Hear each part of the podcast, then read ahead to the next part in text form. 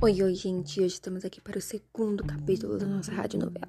Então vamos começar. Já falei que a Milena conheceu o em 20 anos que mudaram a sua vida. Então, nesse segundo capítulo, a gente vai descobrir um pouco mais sobre a vida deles. Então, bora. Bom, a Milena era uma menina doce, linda e perfeita, muito talentosa, cantava muito bem. Luan era um bravo cavaleiro que gostava muito de ser o centro das atenções, e o Vincenzo era mais quieto. A Milena conheceu Luan em Vincenzo quando se voluntariou para cuidar, cuidar, cuidar dos soldados feridos da guerra. Então, Luan e Vincenzo se voluntariaram para ir na guerra. Foi aí que a vida deles mudou completamente e seus caminhos se cruzaram.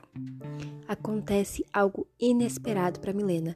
Ela é a nova ganhadora de um maravilhoso castelo no monte, onde ela vai viver os melhores momentos com sua família. Aí, a Milena acaba descobrindo suas principais categorias, suas principais, suas principais ferramentas de vida. Aí ela acaba descobrindo que além dela ser a menina doce, talentosa e cantar muito bem, ela acaba descobrindo que o sonho dela é ser atriz. Então ela vai correr atrás desse sonho. Mas quando ela está perto de conseguir o seu sonho, o pai dela diz que ela vai ter que trabalhar ajudando as enfermeiras a cuidar dos soldados que voltarem da guerra. Aí, Milena, muito triste se decepcionada, e decepcionada com o pai, respondeu às ordens de seu pai, concordando com o que ele havia mandado, mesmo ela não estando de acordo. Então, quando começou a guerra, Luan foi o primeiro a ir com a equipe de soldados. E foi aí que ele começou a lutar, a lutar bastante. A primeira guerra, Luan saiu ileso e foi considerado como um herói porque lutou bravamente.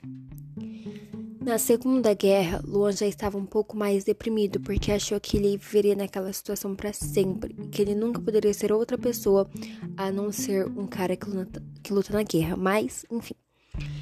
Na Segunda Guerra dele, ele lutou bravamente e perdeu alguns soldados muito importantes. Já na Terceira Guerra dele, aconteceu algo inesperado apareceu como se fosse uma reviravolta. O outro time acabou ganhando e o time do Luan acabou perdendo a guerra. Aí tudo começou a desmoronar para ele. O sonho dele era ser soldado para conquistar as moças do reino. Bom, gente, esse foi o segundo capítulo da nossa rádio novela. Espero que tenham gostado e torcem bastante para o terceiro capítulo dessa história emocionante que está por vir. Beijos, tchau!